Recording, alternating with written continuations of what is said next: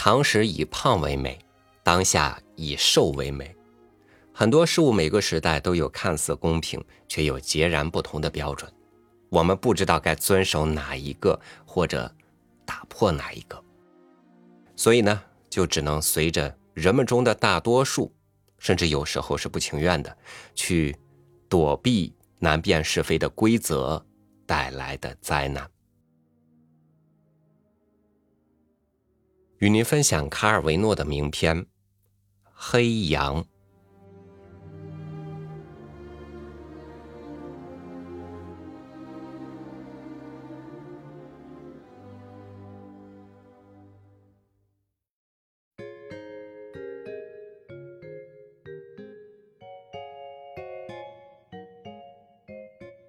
从前有个国家，里面人人是贼。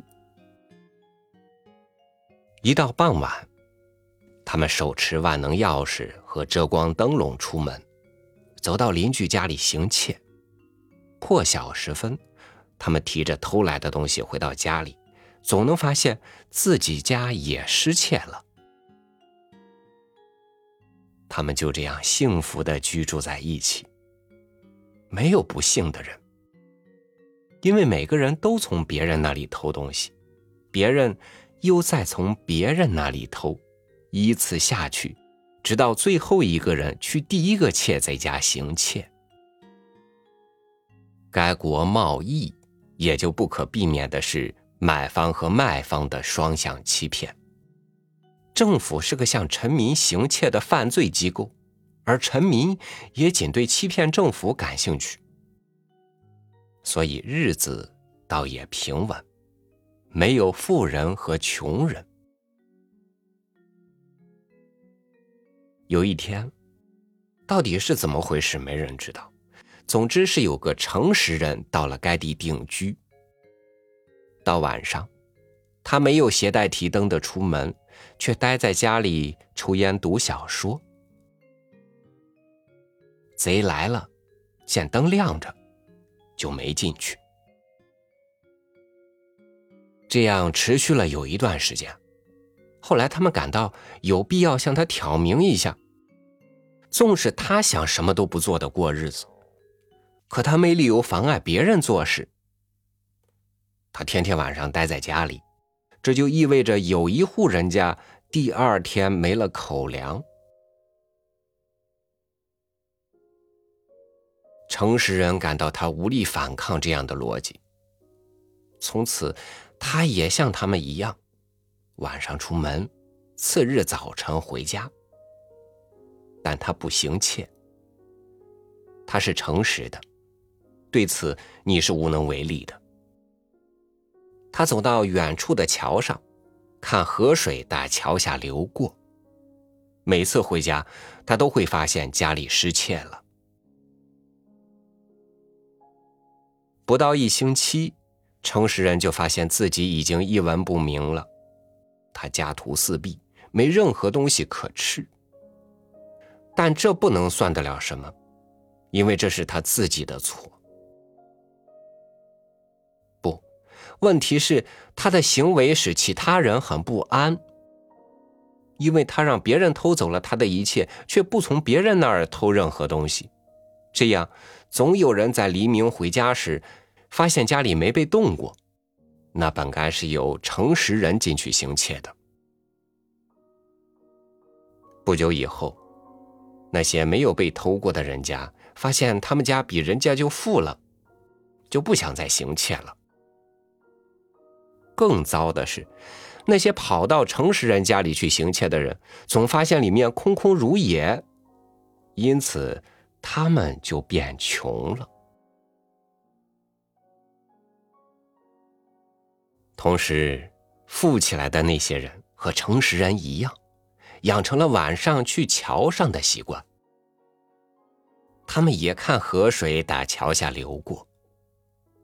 这样，事态就更混乱了，因为这意味着更多的人在变富，也有更多的人在变穷。现在，那些富人发现，如果他们天天去桥上，他们很快也会变穷的，他们就想：我们雇那些穷的去替我们行窃吧。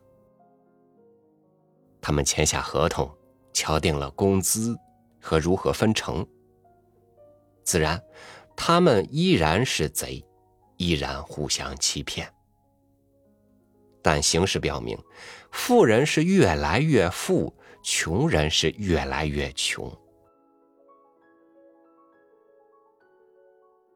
有些人富裕的已经根本无需亲自行窃或雇人行窃就可保持富有，但一旦他们停止行窃的话，他们就会变穷，因为穷人会偷他们。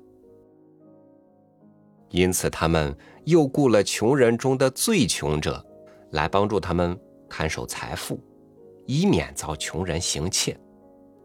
这就意味着要建立警察局和监狱。因此，在那诚实人出现后没几年，人们就不再谈什么偷盗或被偷盗了，而只说穷人和富人。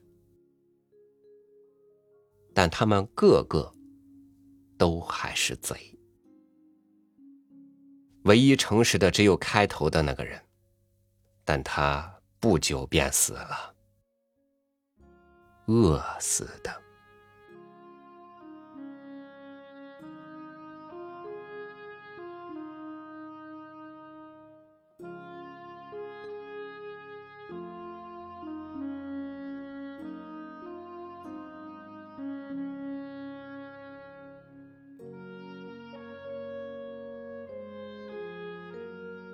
我们都是贼，互相以偷窃的方式延续着文明。这个世界是残酷而冷漠的，但是我想还不至于如卡尔维诺所暗指的那般无救。诚实的人并没有死，他变成了暗夜里的传道者，他保存着这个国家最宝贵的东西，并且期待着有一天，人们能够不再坦然地谈论贫富，而是去认真思考。该不该偷盗？感谢您收听我的分享，欢迎您关注微信公众号“三六五读书”，收听更多主播音频。我是超宇，祝您晚安，明天见。